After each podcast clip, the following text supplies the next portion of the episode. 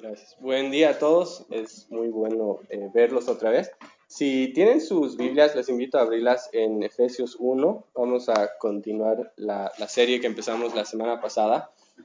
Y, antes de, leer el pasaje, quería simplemente hablar un poco sobre la, estructura del libro de, Efesios, eh, que, nos ayude a entender un poco mejor cómo, cómo fue escrito Efesios cuando miramos este libro, la, primera mitad del libro, o sea, del versículo 1 al 3, es una parte más doctrinal, o sea, que nos habla más de, nuestra identidad en Cristo, quiénes somos nosotros en Cristo gracias a lo que Él hizo por nosotros. Y la segunda mitad del libro, los, los capítulos 4 eh, al 6, son más prácticos y nos hablan de, cómo nuestra identidad en Cristo debería afectar cada área de nuestras vidas, cómo eso debería eh, eh, verse en, en, la vida real, ¿no? Y entonces es bien importante eso y el, el orden es muy importante también, que, que empiezas con la, la teoría y, y, y, después recién viene la práctica, que empiezas con lo que Dios ha hecho en nosotros y recién continúas con lo que nosotros hacemos y cómo vivimos, ¿no? Cuando, cuando no entendemos eso, eh, nos, nos, metemos en problemas. Porque yo realmente no puedo hacer nada que sea de valor espiritual hasta que primeramente Cristo no haga esa obra en, mi vida, ¿no? Y entonces es muy importante eh, cómo fue escrito esto y, cómo, eh, cómo es, se ve eso en nuestras vidas. Entonces, eh, con eso en mente, voy a leer el, el pasaje de, de hoy. vamos a leer desde el versículo 1 hasta el 14. Dice así. Pablo, apóstol de Jesucristo por la voluntad de Dios, a los santos y fieles en Cristo Jesús que están en Éfeso. Gracia y paz a vosotros de Dios nuestro Padre y del Señor Jesucristo.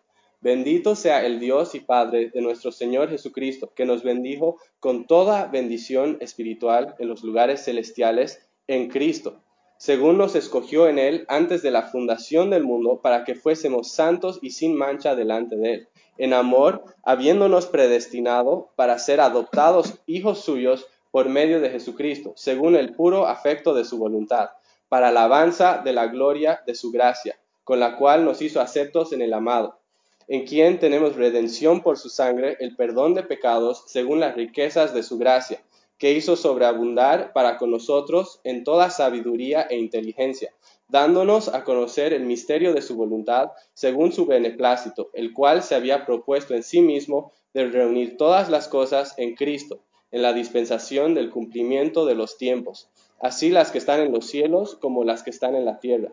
En él, asimismo, tuvimos herencia, habiendo sido predestinados conforme al propósito del que hace todas las cosas según el designio de su voluntad, a fin de que seamos para alabanza de su gloria nosotros los que primeramente esperábamos en Cristo. En él también vosotros, habiendo oído la palabra de verdad, el evangelio de vuestra salvación, y habiendo creído en él, fuisteis sellados con el Espíritu Santo de la promesa, que es las arras de nuestra herencia hasta la redención de la posesión adquirida para alabanza de su gloria. Padre, te, te damos gracias por, por esta mañana, te damos gracias por estas profundas verdades que tú nos hablas en tu palabra. Y, Padre, realmente entendemos que, que lo que está escrito aquí son verdades tan preciosas que nos hablan de la grandeza de tu amor. Y, podemos hablar de ellas de una forma humana, Señor, sin, sin, realmente entender las riquezas de lo que tú has hecho por nosotros. Y por eso pedimos, Señor, que, que tu Espíritu realmente eh, traiga estas verdades, que, que, que las que, nos, nos, ayudes a entender estas verdades, no solo en nuestras mentes, sino en nuestros, nuestros corazones, que realmente podamos eh, entender la grandeza de tu amor por, por, por, ti, por nosotros, Señor, y, y que realmente esto nos lleve a adorarte y alabarte, amarte de una forma más profunda, Señor. Te damos gracias por, por tu palabra y oramos que, que tú guíes cada palabra que, que salgan de mis labios esta mañana. En el nombre de Jesús. Amén. Ah, hace unos años había, eh, durante la Gran Depresión, eh, un, granjero que estaba sufriendo mucho con eh, poder mantenerse, ¿no? Y, estaba luchando con pagar las cuentas y, hacer todas sus, cosas. Y eso era un problema porque estaba a punto de perder su granja, porque no podía hacer las cuotas al, al banco, ¿no? Entonces ellos le iban a quitar sus tierras. Y un día eh, o sea, además de eso estaba viviendo en, miseria, ¿no? ¿no? podía ni siquiera alimentarse bien a su familia. Entonces era una situación muy, muy mala.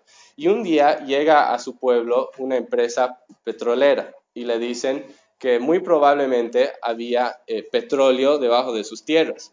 Entonces empezaron a, perforar y descubrieron que, realmente había un, pozo de petróleo enorme, que hasta el día de hoy sigue dando petróleo.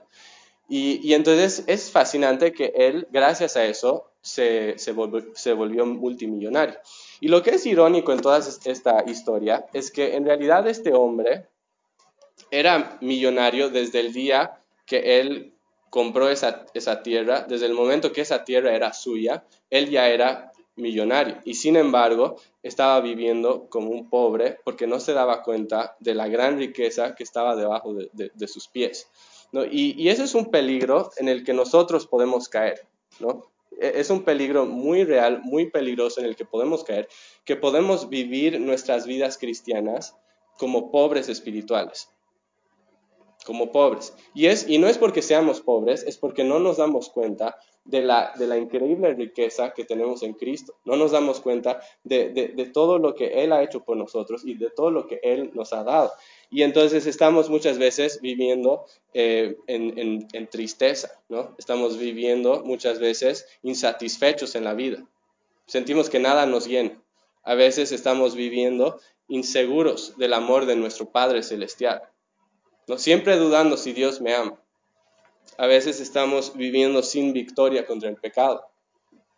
¿no? Y, y podríamos hablar de, muchas cosas más, cosas de pobreza espiritual, y, no es porque no, no tengamos riqueza, es porque no nos damos cuenta de todo lo que tenemos en, Cristo. ¿no? Y entonces es un peligro y es algo que el libro de, de Efesios trata de, corregir. ¿no? este libro fue escrito justamente para mostrarnos la riqueza que tenemos en, Cristo, todo lo que Él ha hecho por nosotros. Muchas personas eh, han llamado Efesios como una chequera espiritual, porque lo que hace Efesios es mostrarte toda la riqueza que tengas para que no vivas como, como un pobre espiritual, que no vivas como ese hombre que teniendo todo vivía como si no tuviera nada. Entonces el versículo 3 empieza desde el principio mostrándonos esas riquezas que tenemos en, en Cristo. Dice, bendito sea el Dios y Padre de nuestro Señor Jesucristo, que nos bendijo con toda bendición espiritual en los lugares celestiales en Cristo. La palabra bendecir significa eh, o hablar bien de alguien o hacer bien con, por alguien. Entonces, lo que Pablo nos está llamando aquí es hablar bien de Dios, alabar a Dios, agradecer a Dios, porque Dios ha hecho cosas increíbles en nuestras vidas, porque Él ha hecho mucho en beneficio nuestro, ¿no? Él ha derramado bendiciones sobre nuestras vidas. Y no es solo que, va y te da alguna bendición aquí y allá, es que, como dice el, pasaje, nos bendijo con toda bendición espiritual en los lugares celestiales en Cristo. O sea, no solo te dio algunas cositas, te dio todo. Es como si, si, si derramara sus bendiciones sobre ti como lluvias torrenciales. Tanto que, que, no puedes, o sea, es como esas lluvias donde entras y, terminas totalmente mojado, ¿no? No es solo una cosa aquí y allá, es, es todo, ¿no? Tenemos todo lo que necesitamos para esta vida, todo lo que necesitamos por toda la eternidad. No nos falta nada, no nos falta absolutamente nada, porque Él nos ha dado todo y estamos completos en Él. Y, entonces es precioso pensar en esto, que Dios no es un Dios tacaño. Dios no es un Dios que cuando te da algo, te lo da como que dudando si debería hacerlo. Es, es un Dios que se alegra en darnos más de lo que necesitamos. Un Dios que se alegra en dar más de lo que podríamos pedir o imaginar. Es, ese es el tipo de Dios que, tenemos. Es, es, impresionante. Y no sé si, si nos damos cuenta de eso realmente nos damos cuenta de, todo lo que Cristo ha hecho por nosotros, de que si yo estoy en Cristo, Dios me dio todo. Me dio todo lo que necesito para, para ser perdonado, todo. Me dio todo lo que necesito para ser hijo de Dios. Me dio todo lo que necesito para, para encontrar salvación. No solo me dio una parte, no solo me dio una porción y de ahí me dice que yo tengo que hacer lo demás, me dio todo lo que necesito, ¿no? Y además de eso, me da otras cosas, me da todo lo que necesito para ser eternamente gozoso en Él, me da todo lo que necesita, lo que necesito para, para estar satisfecho en la vida. Y si todo eso no fuera suficiente, me da todo lo que necesito para vivir esta vida cristiana. ¿No? Y podríamos seguir hablando horas de todo lo que, lo que Cristo nos da, pero nos ha dado todo y no falta nada. Ahora, yo cuando estaba, eh, eh, antes trabajaba en una ONG y una vez vinieron unos voluntarios eh, de, Estados Unidos y teníamos que construir una, un edificio, como una, una construcción, ¿no? Y nos dijeron que cuando íbamos a llegar a este lugar, que todos los materiales de construcción ya estaban ahí listos, todo estaba como que listo para nuestra llegada.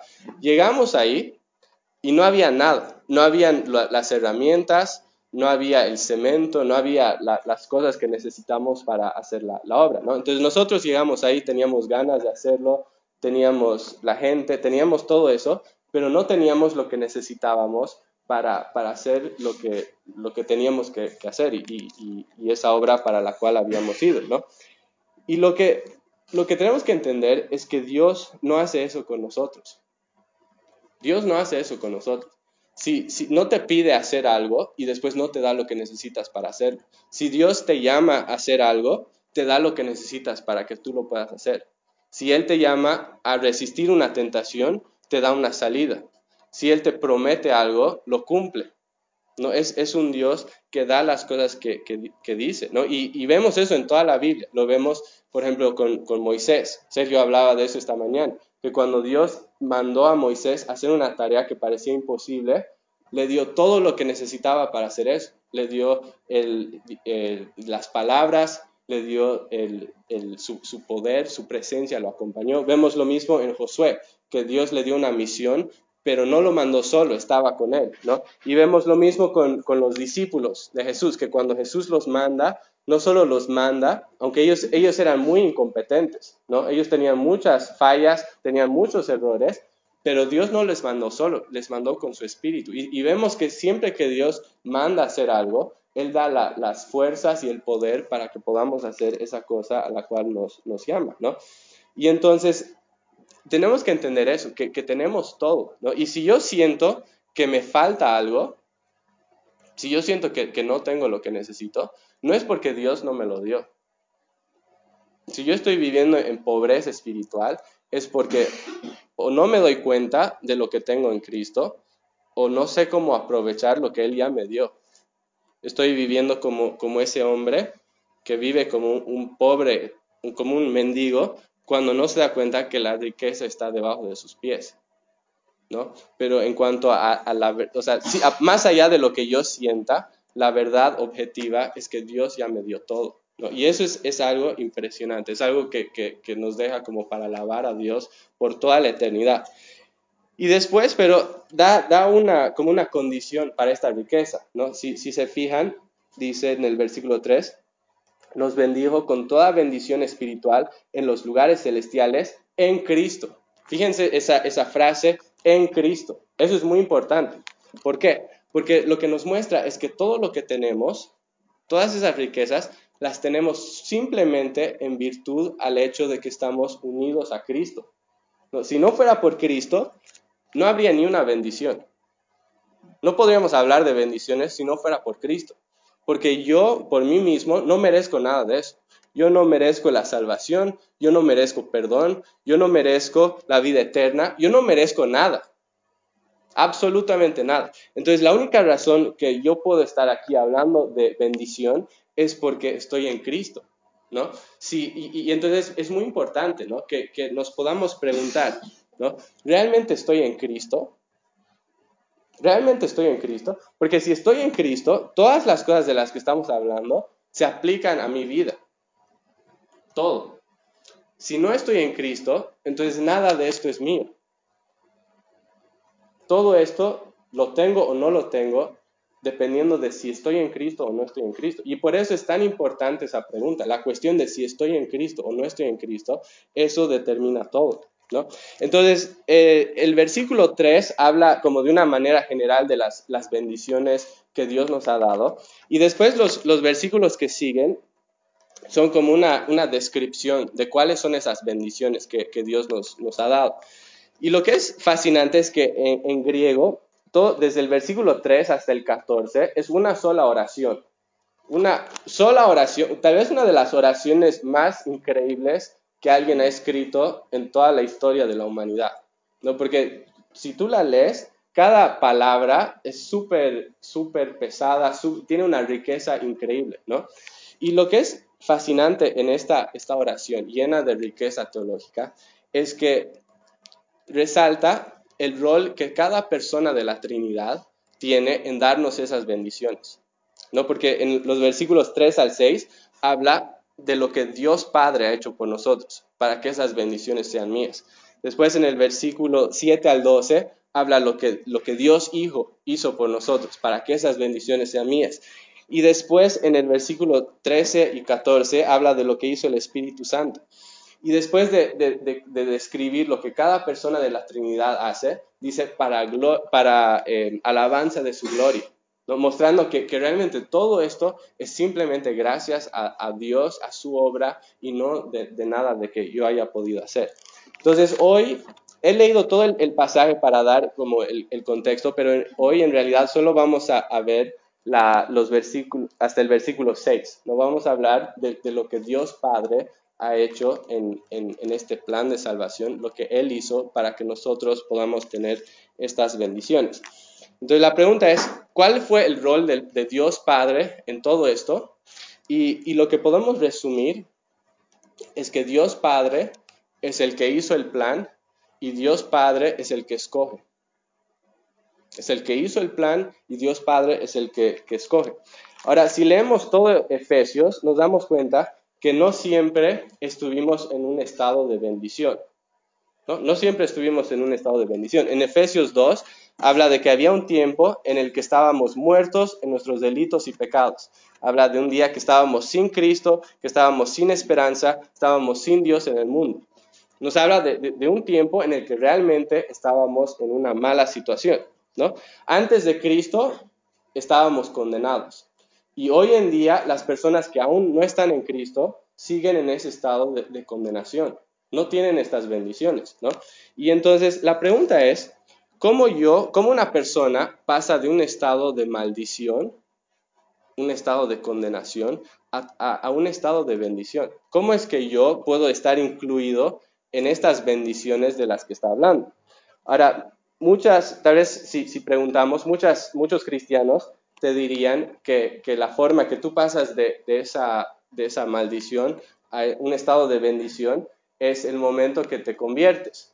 ¿No? Y eso estaría bien, estaríamos bien en decir eso. Es el momento que, que, creíste en Jesús y que lo aceptaste como tu Señor y Salvador. Y estaríamos bien, sería una respuesta correcta, porque es verdad.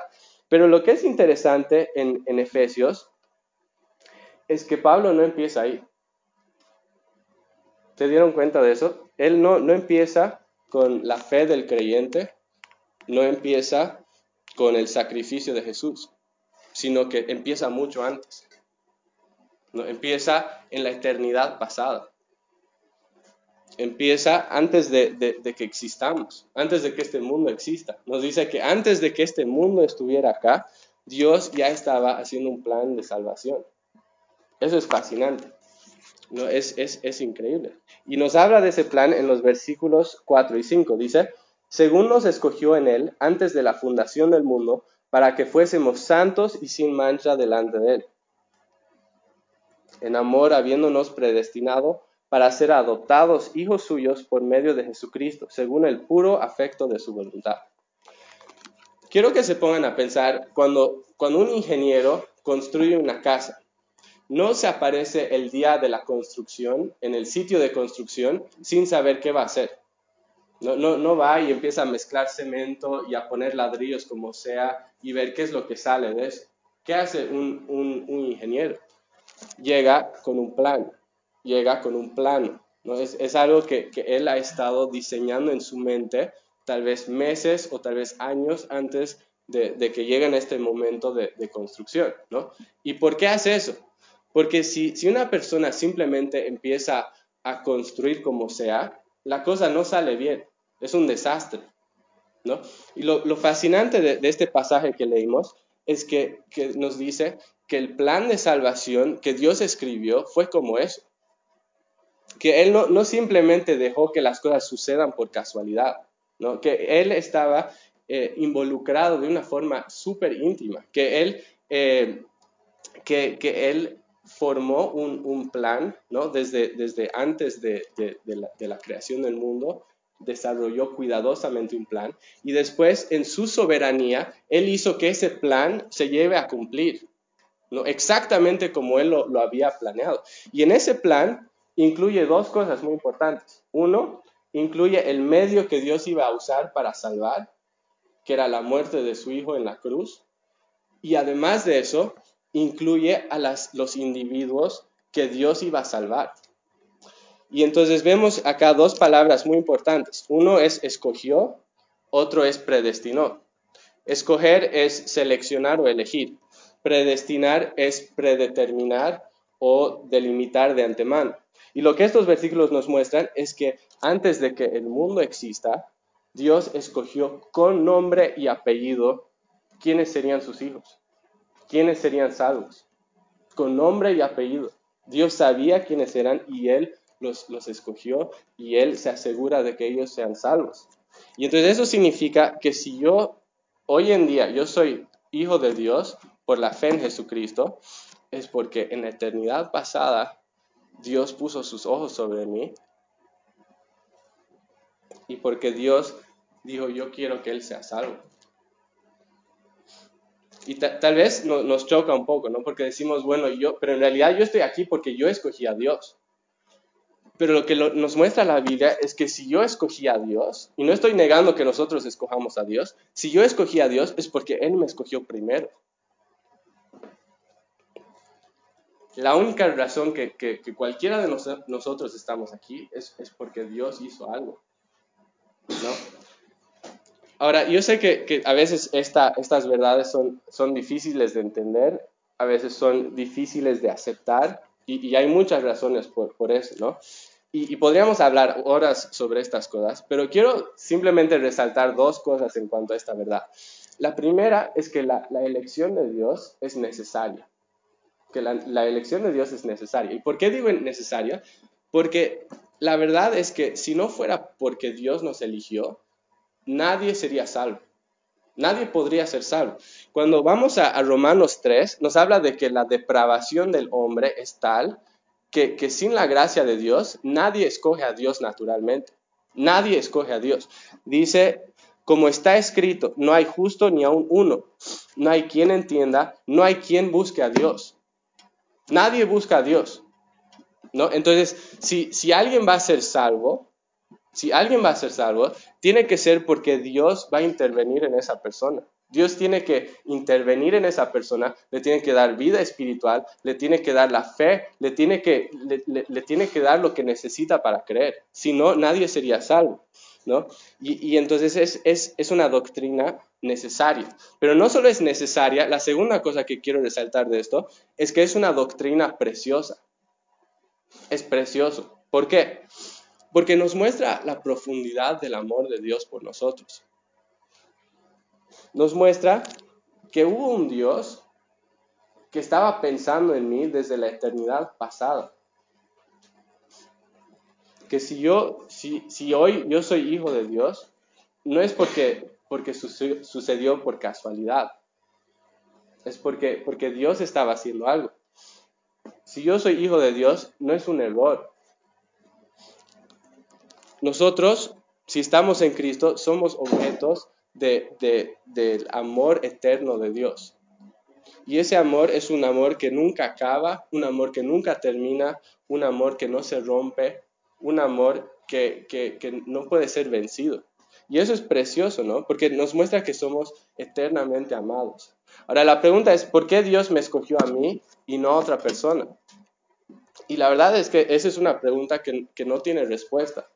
¿No? Porque la Biblia es muy clara que, Dios no nos escogió porque nosotros seamos mayores o mejores, no, no me escogió porque soy más virtuoso, no me escogió porque soy más inteligente, no me escogió porque soy más capaz. Ni siquiera me escogió porque Dios en su soberanía sabía que yo iba a creer en Él un día. ¿Por qué? Porque aún la fe que yo necesito para creer y ser salvo es una fe que Dios me tiene que dar. Efesios 2 es muy claro con eso. ¿No? Entonces ni siquiera es que Dios me miró y dijo, ah, yo sé que Él va a creer en mí, entonces lo escojo. No, Él me escogió simplemente porque Él decidió hacerlo. Y es como dice el versículo 5, que es según el puro afecto de su voluntad. No es por nada que yo haya traído a la ecuación, no es por nada que yo haya contribuido. ¿no? Entonces, la pregunta es, ¿qué hacemos con, todo esto? ¿Qué hacemos con toda esta doctrina? Había un, hombre que se llamaba eh, Eric Alexander, que una vez estaba hablando sobre estas verdades de, la elección de Dios y decía que, o sea, decía tres cosas sobre esto. Primero decía, es una, es una verdad bíblica, no puedes negarla. Está desde Génesis hasta Apocalipsis que Dios escoge. Escogió a Israel, escogió gente, eh, eh, o sea, en, toda la Biblia vemos que Dios escoge gente, ¿no? Y entonces es algo que no podemos negar. Pero en segundo lugar, es, es una verdad difícil, ¿no? E, es, es, difícil de entender, es difícil de aceptar. Ha habido mucho debate sobre esto y muchas veces la gente lo, lo, lo rechaza y, y, lo niega, ¿no? Pero en tercer lugar, es una doctrina y una verdad que es provechosa para nuestras vidas. Es provechosa. Y eso significa que es, bueno para mi alma. Y entonces necesitamos aceptar esta, esta verdad para nuestras vidas, ¿no? Pero no aceptarla como una bandera debajo de la cual vamos a marchar, no aceptarla como una bomba para lanzar sobre las cabezas de la gente, sino aceptarla como una muralla de protección para mi propia vida. ¿Por qué? Porque no hay nada que te dé más seguridad en tu salvación que saber que tú estás en las manos de un Dios que te ama. No hay nada que, te dé más seguridad que saber que desde antes de la fundación del mundo tú fuiste amado. Y no hay nada que te da más seguridad que saber que ese Dios que empezó la obra la va a terminar. Y entonces es algo muy bueno para tu alma creer esto y aceptarlo y, creerlo. Entonces todo eso es el, plan que Dios hizo. Ahora, lo, que, lo, otro que quiero resaltar de esto, siguiendo adelante, es que esta elección tiene un propósito y nos habla de eso en el versículo 4. Nos dice, según nos, nos escogió en él antes de la fundación del mundo, para que fuésemos santos y sin mancha delante de él. Santos y sin mancha delante de él. La, semana pasada hablamos un poco sobre cómo eh, Pablo llamaba a los cristianos santos, ¿no? Por, la posición que tenían en Cristo. Pero aquí en el versículo 4 no solo habla de, la, de la, posición que tenemos en, Cristo, sino de la santidad práctica. Nos está hablando de que, de que si estamos en, en, Cristo, nos está llamando a, vivir vidas de santidad, vidas de pureza, ¿no? vidas eh, apartadas del pecado. ¿no? Y entonces eso es lo que la, elección debería producir en nuestras vidas. Y, hay otra palabra ahí muy importante que es santos y sin mancha. Y sin mancha significa sin defecto. Imaginen una, una manzana, ¿no? Que la ven, una manzana que no tiene puntitos negros, que no se está pudriendo, que, que, que, no tiene defectos, ¿no? Eso es, un, eso es eso representa bien esa idea de, sin mancha, ¿no? Y, lo que la Biblia nos, nos, nos, llama es a vivir vidas libres de contaminación de pecado. Obviamente eso no, no significa que, que, vamos a ser perfectos a este lado de la eternidad, ¿no? Pero sí significa que, que si yo estoy en Cristo, debería realmente estar luchando contra el pecado, seriamente, ¿no? No, no entregándome al pecado. Ahora, ¿por qué es importante todo esto? Porque hoy en día muchas personas toman esto, esta doctrina de la, de la eh, elección para decir que no importa si pecan. ¿No es cierto? Muchas veces dicen, bueno, como, como Dios me escogió en la eternidad pasada, no importa cómo vivo, porque Dios ya me escogió y no importa qué pase, no, no importa qué hago, igual nada va a romper eso. ¿no? Y eso es súper peligroso, es súper peligroso. ¿Por qué? Porque niega el propósito de por qué Dios me ha escogido, que es que yo sea santo y sin mancha delante de Él. ¿Realmente puedo estar seguro de mi salvación cuando mi vida es un desastre? No. ¿Por qué? Porque dice que Él me llamó para ser santo y sin mancha. O sea, el mismo Dios que me escogió en, la, la, eternidad pasada me está haciendo santo y sin mancha, ¿no? Entonces, si no estoy viviendo en santidad y, no estoy viviendo sin mancha, entonces realmente no, no, no puedo estar aferrándome a eso, ¿no? Eh, la, elección de Dios no anula nuestra responsabilidad humana, ¿no? Entonces, la única evidencia de que yo soy salvo y de que yo soy escogido es que yo estoy viviendo en santidad, ¿no? La evidencia no es cuánto conozco de la Biblia, la evidencia no es que yo pueda recitar todas las doctrinas de, teología reformada o de cualquier otra teología, la evidencia es que mi vida está andando en santidad y en rectitud delante del Señor, ¿no? Y entonces es, muy importante eso, ¿no? Porque es, posible saber mucho y aún así no ser salvo. Es posible saber toda, toda la, dominar doctrina y aún así no ser salvo, ¿no? Y entonces eso es, tan importante mirar nuestras vidas. Por eso Jesús decía que son los de limpio corazón los que verán a Dios. Y por eso en Hebreos 12 nos dice, seguid la paz con todos y la santidad, sin la cual nadie verá al Señor. Entonces es un llamado a, santidad. Ese es el primer objetivo de, de esta elección. Y la segunda es la adopción. Y vemos eso en el versículo 5. Dice, en amor, habiéndonos predestinado para ser adoptados hijos suyos por medio de Jesucristo, según el puro afecto de su voluntad. No sé si vieron, eh, hace unos años salió una película que se llama Lion.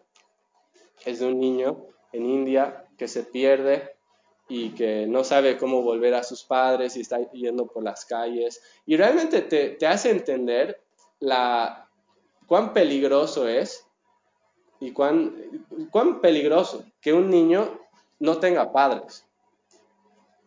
¿No? Realmente es, una, si, pensamos en situaciones realmente malas, es un niño pequeño sin padres. ¿Por qué? Porque no sabe dónde comer, no sabe dónde dormir. Hay un montón de gente mala en las calles que, quieren eh, lastimar a un niño así, que quieren aprovecharse de él es una situación mala, ¿no? Y por eso cuando vemos a un niño así y ese niño es adoptado, es algo que, trae mucha alegría, ¿no? Porque ha sido rescatado de una situación de mucha vulnerabilidad. Y eso es lo que Dios hizo con nosotros.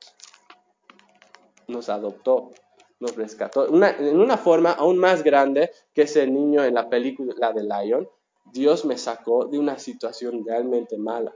¿no? Me aceptó a su familia, me sacó de una situación desesperada, ¿no? Y entonces tengo mucho para que agradecer al Señor. Ahora, pensando en, todo lo que hemos dicho hasta ahora, y sé que, ha sido un poco pesado, ¿cómo esto afecta a mi vida? Si, realmente entiendo todo lo que hemos dicho, ¿cómo eso debería cambiar mi vida?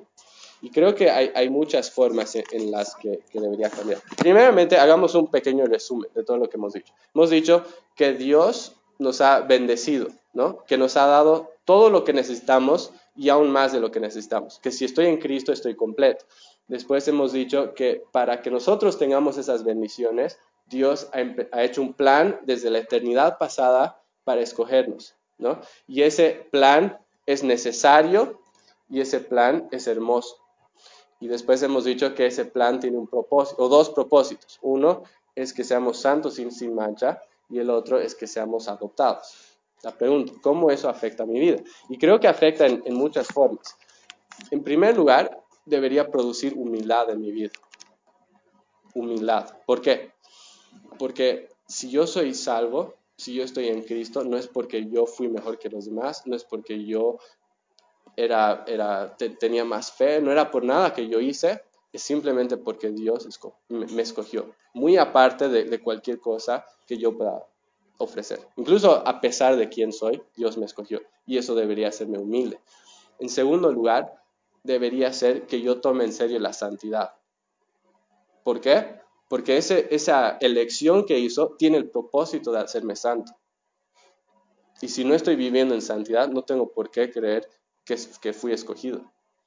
En tercer lugar, me da mucha seguridad en mi salvación. ¿Por qué? Porque este es un plan que no depende en últimas instancias de mí, sino que es algo que, que, Dios ha hecho desde la eternidad pasada y Él va a completar la buena obra que empezó. Entonces me da seguridad. Y en tercer lugar, y tal vez más que todo eso, eh, lo que debería producir esto en mi vida es lo que dice el versículo 6, que es alabanza. Dice, para alabanza, dice que todo esto es para alabanza de la gloria de su gracia, con la cual nos hizo aceptos en el amado. Si realmente entiendo todo eso, lo que eso debería producir en mi vida es un corazón que se asombra ante Dios. Y un, un, corazón que dice, yo no puedo dejar de alabar a este Dios, que sin yo merecerlo hizo todo esto por mí. Padre amado, te, realmente son tan hermosas estas verdades, tan grandes, Señor. Van incluso más allá de lo, lo que podemos pensar, Señor. Y realmente queremos decir, Señor, que, que estamos agradecidos. Queremos decir que, que te amamos, Señor. Gracias por, porque sin que nosotros merezcamos nada de esto, Señor, tú has sido tan bueno con nosotros. Te agradecemos porque tú nos bendices, Señor, con toda bendición espiritual. No por nosotros, sino por, por Cristo, Señor. Te agradecemos por eso. Oramos que nos ayudes a, meditar en estas verdades, Señor, que nos ayudes a, entenderlas, cada día más, de una forma más profunda, Señor. Transforma nuestras vidas. Oramos que, que tú produzcas en nosotros un amor real por ti, Señor. Que produzcas en nosotros santidad. Que produzcas en nosotros un deseo de alabarte cada día más. Gracias, Señor. En nombre de Jesús. Amén.